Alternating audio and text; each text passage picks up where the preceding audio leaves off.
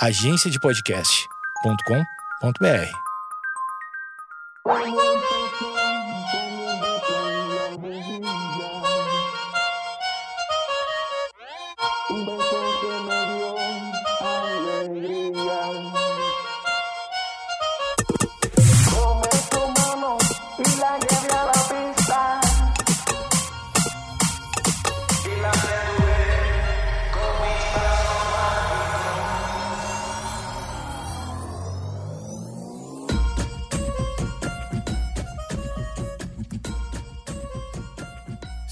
eu falei que voltava e estou voltando. Hoje, no episódio número 78, é a segunda parte da conversa com meu pai, Rogério Mendonça. Esse é o Projeto Mendas, eu sou Eduardo Mendonça, então vocês vão ver alguma semelhança no sobrenome, porque eu sou filho dele, né? E a temática é boteco, boteco. A gente estava fazendo assim, ó, como dois botequeiros, a, a, a, a defesa da botecagem como fator político, fator intelectual, formador de pensamento intelectual, de, de consciência social, de autoconsciência da sua cidade, do seu bairro, enfim, de onde você vive. Identidades que a gente vai perdendo na medida que tudo se pasteuriza e a gente vai. Tudo vai sendo franqueado, os negócios vão começando a, a perder a sua identidade, né? Então, o boteco é lugar de pessoas reunidas, o boteco é lugar de, de disseminação de conteúdo, de, de, de conhecimento. Enfim, vamos adiante com essa conversa com o Rogério Mendonça. Assine o podcast no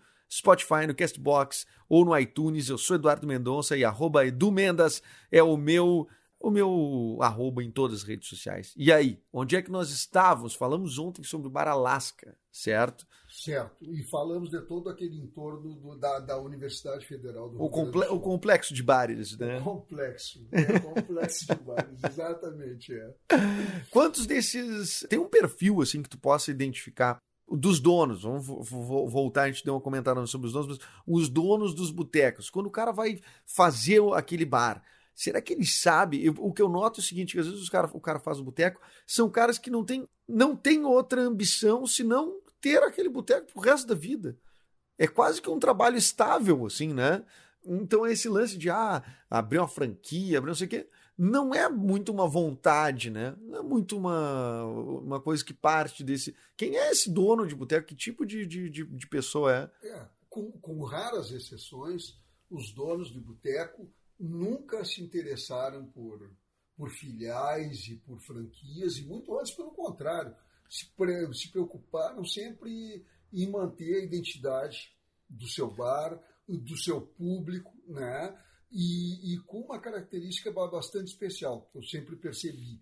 O cara que é o dono, que é o que conhece a aldeia ali, ele já sabe o gosto de cada cliente, uh, já sabe o copo que o cliente prefere, já sabe qual a bebida, a maneira de servir, tudo isso, né? Porque não circula tanta gente quanto numa rede de, de fast food ou bares, um complexo de bares estruturado por empresários e tal.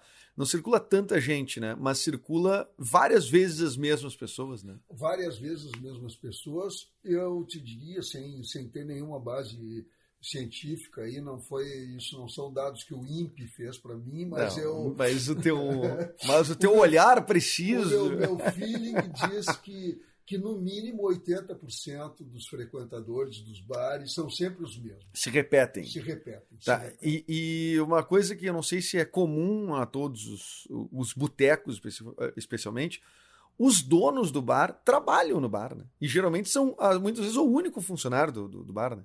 E esse é um dos motivos pelo qual os bares, e esses bares deram certo. Né? Eles são os únicos, é, a única pessoa que trabalha, muitas vezes tem um ajudante e tal, mas a pessoa, o, o, o, dono do bar, ele é a cara do bar, ele é a identidade do Quem, bar. Que, né? Diz um dono de bar de Porto Alegre, pra gente dar um exemplo do assim que formou a identidade do bar. assim. Tem um cara hoje que é atual que está lá no bairro Tristeza, na Zona Sul, que é o Nenê. O Nenê! O Nenê. O Nenê é um. O, o bar dele completou 30 anos agora, embora ele seja um cara jovem, tem 50, 51, 52 anos. O bar dele teve uma grande festa uma semana atrás, uh, de comemoração dos 30, 30 anos. O Nenê é o cara que é a cara do bar dele. Ele sabe tudo. E Quando o sujeito entra lá dentro, ele já pega o copo do cara, já pega a cerveja É. ou a bebida que serve da maneira que o cara quer. E tem uma característica que muitos donos de bares tiveram ao, ao longo dos anos. Não bebe. Dono de bar bom não bebe, é isso? Bom, o dono de bar bom não bebe, ou se beber, vai beber fora do expediente depois, nunca ali no local. Né? E esses caras são os que, os que prevalecem. Pela minha experiência, são os Sim. que prevalecem. Né? E eu noto muito, não sei se é uma coisa. é, Eu não sei se é pe- pela experiência que eu tive em bares, mas ó, muito cara que tem esse perfil do. do o, o gringo da, da- o gringo italiano que trabalha pra caramba, que é acostumado a ficar aberto o dia inteiro, que, que é mão na massa de segunda a segunda. É, muitas vezes é esse cara que é o dono né, do- do- dos bares. Não sei se estou enganado. É, é, geralmente é, isso é, é 99% das vezes são esses caras. E só que tem uma coisa, muitos desses caras aí, que são bem sucedidos, eu te falei agora no caso do Nenê, o cara é um cara bem sucedido, eu conheço outros, outros também bem sucedidos, né? Que até na zona sul de Porto Alegre, que é onde eu frequento mais atualmente, que eles, esses caras, eles gostam do que fazem. Eles não estão, eles são grandes trabalhadores. Mesmo com aquele bando de bebum ali. Mesmo com aquele bando de bebum, eles têm uma capacidade de trabalho imensa, Uhum. Né? São caras com uma capacidade de trabalho imensa, mas eles gostam do que eles fazem. Eles gostam até pelos amigos, pelos parceiros. Uhum. E, e o interessante disso é o seguinte, que muitos, muitas amizades dessas formadas em bares, elas se estenderam para as famílias. Né? Uhum. No, no, o Nenê, por exemplo, que fica num bairro estritamente residencial, um bairro antigo, como o bairro Tristeza, né?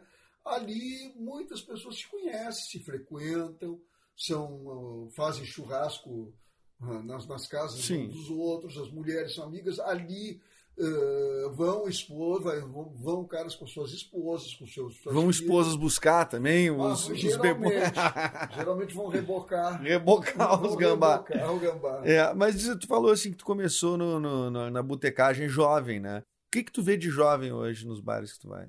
Olha, eu praticamente não, não vejo. né? Não São- se vê, né? Não se vê. Não se vê. Eu acredito que os hábitos dos jovens têm mudado. Né? Tu não acha que tem a ver também com a, com a imagem que se fez do boteco, da botecagem? Pode ser, pode ser. Eu acredito que as redes sociais também pode ter sido um atrativo que, que tiraram muita gente jovem desse. Ah, mas, mas tirou faz tempo, né? Não é, É. não é de- das redes sociais, eu acho que de antes. já não- Cara, eu, É, eu- eu eu digo era uma exceção em bar, por É, exemplo. como um dos fatores, eu falo, né? Como Uhum. um dos fatores, eu falo as redes sociais. Mas eu acho que o perfil da juventude mudou realmente. Será que não, não- daqui a pouco tem uma gera, um lance geracional até, tá? Os filhos da tua geração, quem sabe, ah, meu pai faz isso, é uma coisa que eu não, não quero fazer, sabe? Tipo ir para um para um outro lado porque é uma coisa de pai, é uma coisa de envelhecer o hábito, entendeu? O hábito virou uma coisa atrelada a pessoas mais velhas, quem sabe? Claro, sem dúvida nenhuma. E outras pessoas não gostam de que os pais bebam, Isso. né? não gostam. Ah, pode ter trazido muito problema nesse sentido também para as Exato. famílias, né? Claro, exatamente. Não gostam que os pais bebam e, e talvez tenha realmente formado isso aí. Mas se vê bem menos jovens frequentando bares hoje. É. E esses, especialmente esses botecos tradicionais, antigos, né? Sim, sim, sim, sim. Ah, e tem, tem, tem botecos que, em certo momento, acho que a pessoa. tá- tem exceções, né? Que a- os caras cansam de ter aquele negócio, porque pintam uma. Eles fazem sucesso, né? Eles viram um case de sucesso, e aí o cara tem uma oportunidade de ver uma grande marca, oferece uma coisa, e ele transforma o, o lugar com investimento e muda totalmente a identidade. É, isso aí muda totalmente e é aí que é o fim do. O fim do espírito da coisa. É, é o fim do espírito da coisa e é o fim daquela mística que o, que o bar tinha. Conta né? um pouco desse caso da caverna do ratão. A Caverna do Ratão eu conheci, eh, eu conheci o próprio Ratão. Sim. Né? É um, bar, é um bar do final dos anos 50, eu acho, né? eu Início dos acredito 60. que sim, é. não tenho certeza. De... Eu, eu fui frequentador lá Esse, no e, tempo que o Aristides era vivo, que Tá. era o Ratão. e esse era em que local de Porto Alegre? No, no bairro Petrópolis, na Avenida Protásio Alves. Certo, uma avenida de muito movimento, gigantesca, uma das maiores de Porto Alegre. Muito. E, o, e ali o bar era bem pequeno, hoje ele já tem um, ele já é maior, né? Uhum. E servia só chopp da Brahma na época, como até hoje é. Ah. Teve um ano que, que mudou a, mudou a Não, bandeira. mas, mas isso que eu ia te dizer, a, a, mudan, a mudança que. Esta mudança que tu vai citar é a mudança que. ah, que fez o bar perder público, né? Muito, muito público. Isso não. Tudo bem, pode que alguém da Caverna do Ratão escute e diga: não, a gente não perdeu o público, a gente, tá, a gente continua faturando igual, não sei o quê. Mas Não. perdeu a sua essência, então, para nós frequentadores ali, né? Não, e pode ter mudado o público, né? Pode Claro. ter mudado o público. Mas o fato é que a Caverna do Ratão era um bar todo. Ele é bem pequenininho. Era bem pequenininho e, e era no tempo que os, os- Eu frequentava muito no tempo que os, os barris de chopp eram de madeira, que eram aqueles barris grandes. Ali dentro havia dois ou três barris com uma tábua em cima. E era né, isso. Ali, aquele era o local da espera, para quem Aham. queria ficar sentado. Ou se ficava na rua, do lado de fora, que eles iam lá levar chopp e as pessoas ficavam tomando chopp ali na rua, vê bem hoje. Se for hoje, No meio da rua. dois, três chopps, vai embora e leva o copo e Isso. não paga o troço. Não, e outra que pra tu tomar dois, três chopps, tem que financiar na caixa, né? Porque hoje em dia é caro pra caramba. né? Ah, não, pois é. Chopp é um troço inacessível, cara, não, hoje em é, dia. Isso é outra coisa que eu ia falar. Então, a coisa que se adorava, por exemplo, bolinho de bacalhau E chopp virou a coisa mais cara do. do, do- do- É, E o chopp é uma bebida, na minha opinião, bem superior à cerveja. Cara, tu sabe quanto tá um chopp? É normal ter um chopp de 300ml a 12 reais, cara. Ah, sim, comum, comum, comum, comum. E era uma bebida mais acessível, né? Muito mais acessível, muito. Sim, até muito. porque tu toma 10 numa sentada, né? Mais ou menos, mais ou mais ou menos. menos, mais ou menos. E E a- Tem uma variação para mais, né, com uma margem de erro É. de 30%, 40% para menos, 30%, 40% para mais. Mas o, o- o Ratão, ali, a Caverna do Ratão, é um porque foi muito premiado, né? Muito, Muito premiado e- justiça. E, visualiz... e daí visualizado, casualmente, com né? justiça, Com Né? justiça. Com um sanduíche aberto espetacular, com uma almôndega espetacular, com aquele chopp bem tirado. É. Ah, foi bem sucedido o, o Aristides pelo, pelo Charles, pelo genro dele, pela Vera, pelas meninas ali. E só que mudou um pouco de característica, por exemplo. Não, mudou totalmente. Quando entrou. Mudou. Vamos, vamos ser. Vamos, já não, a gente não tem patrocinador aqui, tá? Tá. A, o- o- o- a essência do, do, do boteco ali do, do Caverna do Ratão era chopp da Brahma, tá? Isso fez ele ganhar vários prêmios, né? O jeito que eles tiravam o chopp, você tem toda. Tem a. Tem a. A- a- a- tem o trabalho. A, a técnica da coisa ali, né? Sim, Tem. Não tem. E- exatamente. E aí, de repente, a Skin entrou com uma proposta. E a, um Skin, ano lá. e a Skin, a gente sabe que é uma, uma, uma, é uma cerveja, um chopp incrivelmente inferior. Não tem menor comparação entre um chopp da um chopp da. Quem tá, quem toma cerveja, não, pelo amor de Deus, não, não, não tem como É, comparar. Não, não tem, tem. como comparar. E aí, para um bar que era essencialmente um bar chopp, isso é uma mudança quase de esporte, assim, né? É claro. é. Um clube de futebol se transformar num clube de vôlei. É, exatamente. é bar shopping. Exatamente. Claro, E aí entra a Skin. É. Só que o, o lance é números que a gente nunca vai saber oficialmente, mas aparentemente o negócio é eles compraram essa exclusividade, né? Compraram. Compraram. Certamente. É lógico, evidente. E aí essa grana que a gente não sabe como é que ocorre de cada um, a gente também não tem como julgar os donos do bar, porque Não, é, gra é grana, se tu olha a cifra, eu também já ia me ficar, opa, peraí, né? quem Não, sabe skin não é tão ruim assim. Talvez qualquer um de nós fizesse esse negócio, né? É, e- exatamente. E a- só que daí muda o perfil do bar, porque eles reformaram o bar, aumentaram o bar, e, por exemplo, as cadeiras de madeira velhas, aquela não sei o quê, viraram cadeiras tipo de lancheria, assim, de alumínio. É, e, e não só isso, né? Eu tenho um grande preconceito, e isso é preconceito mesmo, Atenção, momento do preconceito. individual a, a- bar, é o bar que tem a televisão. ah, eu também tenho esse preconceito. Ah, Eu é um acho- boteco com televisão Cara, mim. eu acho que barco, na, na verdade, eu acho que qualquer encontro social não pode ter televisão. Não pode. Nem As televisão. Nem vídeo no YouTube, que hoje tem muito disso. As pessoas se encontram na casa de alguém, tu já viu o vídeo, não sei o quê, É. e aí começa a se mostrar vídeo e é um limbo, um troço sem fim. É um troço sem fim. Um troço sem fim, ninguém. E termina a conversa. E termina. A charla. A charla termina, É, exatamente. É uma arte, né? Uma É, arte é. da conversa, do, do bate-papo, né? Claro.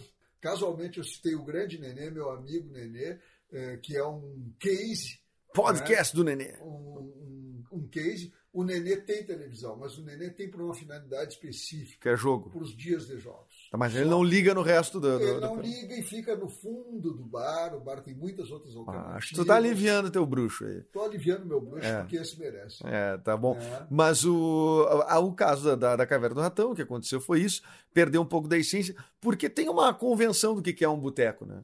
É, não tem dúvida nenhuma. O que, claro. o que que tu acha que constitui, assim, elementos que tem em quase todos os botecos, ou em todos os botecos, assim? Olha, eu acho que tem.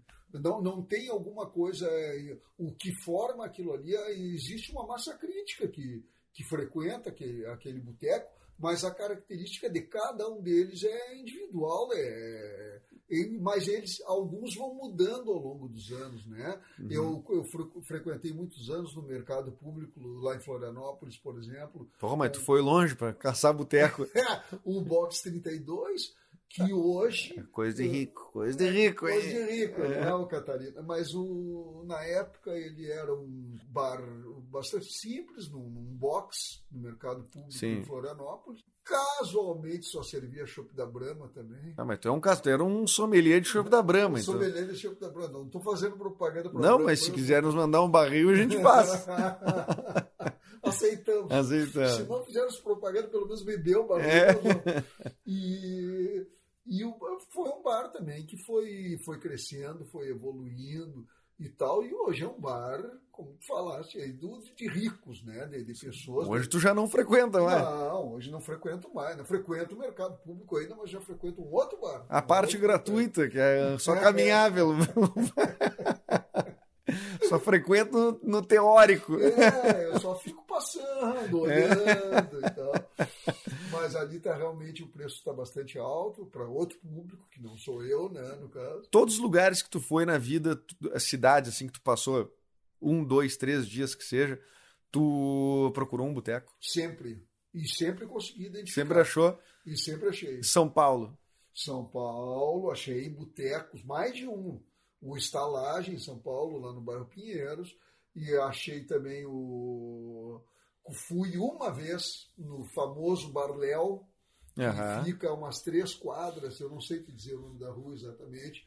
Eu fui com amigos de São Paulo, eh, fica na próximo à, à esquina da Ipiranga com São João. Uhum. Né? E- Olha aí. É, ex- exatamente. É bem- centro lá. é centro, dali É. da, da esquina da Avenida Ipiranga com São João dá para ir até o, até o Barléu a pé. Uhum. E o Barléu é um case desses. Que o que, que ele serve? Ele só serve um, um sanduíche de pernil de porco e chopp. É isso O aí. chopp é com é, o chopp é assim, ó, é um terço de colarinho e dois do líquido. E não tem, Não tem pedido diferente. não tem pedir diferente. Será que até hoje, assim? Até assim, até hoje é assim. Não tem pedir diferente, porque não tem. O que tem é isso aqui. É isso que E tem. aquilo ali também é um bar pequeno Aham. que fica muita gente na rua, fica bebendo na calçada. É, isso, e tu tu vê, né? Isso é uma coisa interessante que tu falou, né? Não tem outra opção, é isso aqui. Hoje em dia, uma pessoa vai pra rede social e diz, ai, que absurdo, eu pedi, não sei o quê. Mas às vezes é o, o local é- tem suas regras, é assim, né? Não, mas é claro, o chopp tem uma maneira de ser tirado. E lá no Barleal tem. É desse jeito. Desse jeito não tem conversa. Não tem o cara querer o meu sem, sem colarinho, É. eu quero aproveitar toda. É todo líquido, que aliás, é, que, aliás é uma, Um de- absurdo. um absurdo, né? Um absurdo. Tá, é, Paris, que tu morou um tempo em Paris. Achaste boteco em Paris? Achei muitos botecos em Paris. E é o Le Boutequet É. ou não? Não, eu achei inclusive botecos de. de- eu, eu frequentei em Paris mais botecos de, de portugueses. Né? De portugueses. De, de proprietários portugueses. Por quê? Por causa do idioma. Nunca consegui entender patavina de francês, então eu procurava essa ligação. E como existem botecos de portugueses lá, Tu já Eu- ficava. Eu e sempre e teve um especialmente que eu que era o Cabanis que eu fiquei amigo do, de um dos donos e pode parecer brincadeira, mas o nome do cara era Manuel, por incrível que o cara não ajudou também, né? o cara não me ajudou nada. O Joaquim não estava O Joaquim não no período que eu tive em Paris, né? Putz. Mas o, o Manuel foi um cara muito legal comigo, me deu várias dicas da cidade e era um, dos, um dos poucos bares acessíveis de Paris. Mas ele já era mais numa zona retirada da- das partes mais centrais, né, Ah, mais sim. turísticas, vamos dizer assim. Também tinha esse preconceito lá com o boteco, tipo que o boteco era uma coisa de. Ou não existia isso? Não, não existia. O francês, no geral, ele tem preconceito com o estrangeiro, né? Não- com todo com, mundo. com qualquer coisa que o estrangeiro faça. É, ele tem preconceito com o mundo, mas não com, Com o boteco, não. Com a estrutura Com boteco, física, não. propriamente, não. É, inclusive, eu sou um grande admirador lá em Paris da, da- dos bares, que os bares têm aquelas mesinhas de calçada que as cadeiras ficam só de frente para a rua, de frente para a calçada. Não tem esse negócio de ficar cadeiras também De do co- outro lado da mesinha virada para Sim. as pessoas têm que verem as ruas, verem Ah, bom, porque daí é rua boa de ver também. Deve ser, claro. Né? né? Há o que ver. Há o né? que ver, né? Claro, lógico, Né, E eu tenho, só para finalizar, que nós já estamos chegando no nosso tempo, eu tenho um imaginário dos botecos, assim. Eu acho que grandes decisões da humanidade podem ter sido tomadas partidas de um boteco. Não tem dúvida nenhuma. Não tem dúvida. Eu tenho certeza disso. Figurões decisores de, de grandes empresas, de grandes órgãos públicos, frequentam botecos. Frequenta botecos. E eu acredito, por exemplo, eh, de grandes homens da, da humanidade, que foram figuras famosíssimas, que devem ter tomado essas decisões, que tem, ao menos tinham essa fama né, de, de beberem bastante e de, de ir a bares. Né? No Brasil, eu diria que o Jânio, o Jânio Quadros, que talvez tenha, quando re- renunciou, talvez tenha saído do boteco. Né? o, o Boris Yeltsin na, o na- Boris Yeltsin da o Boris Rússia, né? Da Rússia, que tinha que ser segurado nos cerimônias lá, que não estava nem. Não, mas esse era no nível esse era hard. o gambá mesmo, esse era o hard. Ah, E, então- e várias outras decisões É. devem ter sido tomadas. Sem contar os artistas que escrevem, por exemplo, ou até fazem um som, fazem, compõem, uh, Ne- é. a um determinado nível alcoólico. Tu, né? tu, tu já tu, tu tava no, já esteve no entorno de acontecimentos ou do nascimento de acontecimentos de movimentos ou coisa assim ah, que depois viraram coisas maiores assim um movimento cultural alguma coisa tipo tu tangenciou isso assim por conta desse teu circuito de bares e tal Não, a coisa mais importante que eu presenciei foi a criação aqui em Porto Alegre, da qual eu fiz, fiz parte, foi da Associação do- dos Ejaculadores Precoces Marxistas, da qual eu fui tesoureiro com muito com orgulho. muito orgulho É, e- em no primeiro mandato No primeiro mandato. Depois a associação se dissolveu por vergonha, que os outros tinham vergonha. de- e existiu essa associação Ah, existiu com o estatuto e que maravilha É, mas, Mas isso tinha ficaram com vergonha de ser ejaculadores precoces e acabou o público. mas o intuito era confrontar uma repressão né? Mas sem dúvida nenhuma, inclusive, porque a última palavra era marxistas. Né? Exatamente. E foi na época da ditadura militar. Foi Ah, na é. época da ditadura E não militar. foram reprimidos pelos ejaculadores Não, precoces não, Não, marxistas. porque ali o que, o que, que havia? Ali havia o seguinte: ah, nos colocávamos numa posição de inferioridade, Uhum, Claro. né? numa Claro, posição de inferioridade, e isso aí já bastava para. É. Né? E recebemos vários. Então tinha humor e tinha, Claro. ao mesmo tempo, uma. Claro, isso repercutiu bastante, inclusive nós tivemos correspondências, eh, eu acredito que do cartunista Angeli. Tá brincando? Claro, Ah, de é. outros caras nos cumprimentando e tal. E tinha E- quantas pessoas envolvidas, tu acha, assim, no... Dá, eu acredito que umas 15, 20 pessoas Isso, e, as- e a galera sabia que existia a associação. Claro que sabia, claro que sabia. A gente tentava, a gente divulgava, fazia lá no mimeógrafo uns, uns panfletos E distribuía. E distribuía. Que maravilha. Então tá, seu Rogério Mendonça, obrigado pela presença. Eu que agradeço. Volta quando para defender os botecos de novo? Ah, isso aí é uma Isso é uma luta eterna. Essa luta. A luta continua. É, eu quero fundar um movimento que é o Caça Botecos. Agora que, agora que depois tu me inspirou nessa de ir atrás dos botecos e eu vou, vou, vou atrás dos botecos, vou ver quem quer se juntar a mim. Nós vamos começar a caçar botecos jovens, jovens caçando Essa botecos. causa é justa. Essa causa é justa. Tá bom. Esse foi o- a segunda parte da entrevista com o Rogério Mendonça, meu pai, e dissertamos a respeito dos botecos de Porto Alegre e do mundo, e essencialmente da importância dos botecos. Espero que tenha gostado. Amanhã a gente está de volta. Assine esse podcast no Spotify, no Castbox ou no iTunes. Eu sou Eduardo Mendonça e arroba Edu Mendas sou eu em qualquer rede social. Até mais.